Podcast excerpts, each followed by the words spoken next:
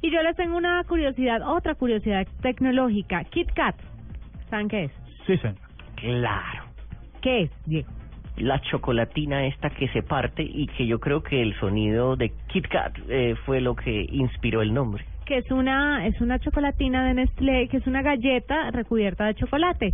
Pues la buena relación entre Nestlé y Google hace posible que ahora se haga un homenaje y se celebre el aniversario de las dos compañías. Ya saben que Google logró que Android 4.4 tuviera el nombre KitKat, ¿no?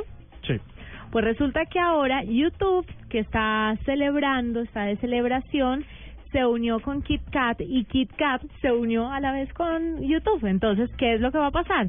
Que KitKat, la marca de chocolatinas, va a lanzar una edición limitada de estas barritas de galletas recubiertas de chocolate. Va a lanzar alrededor de, son como 600 mil barras de KitKat que Ajá. se van a vender en el mundo, con el nombre YouTube Break. Ajá. ¿Listo? Mm, o sea, es un, un cross, un cross media. Ajá, exactamente. Además de esto, por el momento los chocolates solamente van a estar en el Reino Unido, eh, como lo informa la empresa que los hace, y las barras después, más adelante, van a estar alrededor del mundo. Por su parte, Google dice, bueno, listo, usted me hizo un chocolate en homenaje, pues entonces yo le voy a hacer una campaña intera- interactiva en YouTube. Entonces, lo que van a hacer es que YouTube va a lanzar el YouTube Break, eh, permitiendo que los usuarios de Android puedan ingresar al canal de videos oficial de KitKat a través del comando, eh, usted entra el comando, OK Google, YouTube My Break. ¿Ya? Entonces ahí va a subir videos donde celebre con KitKat.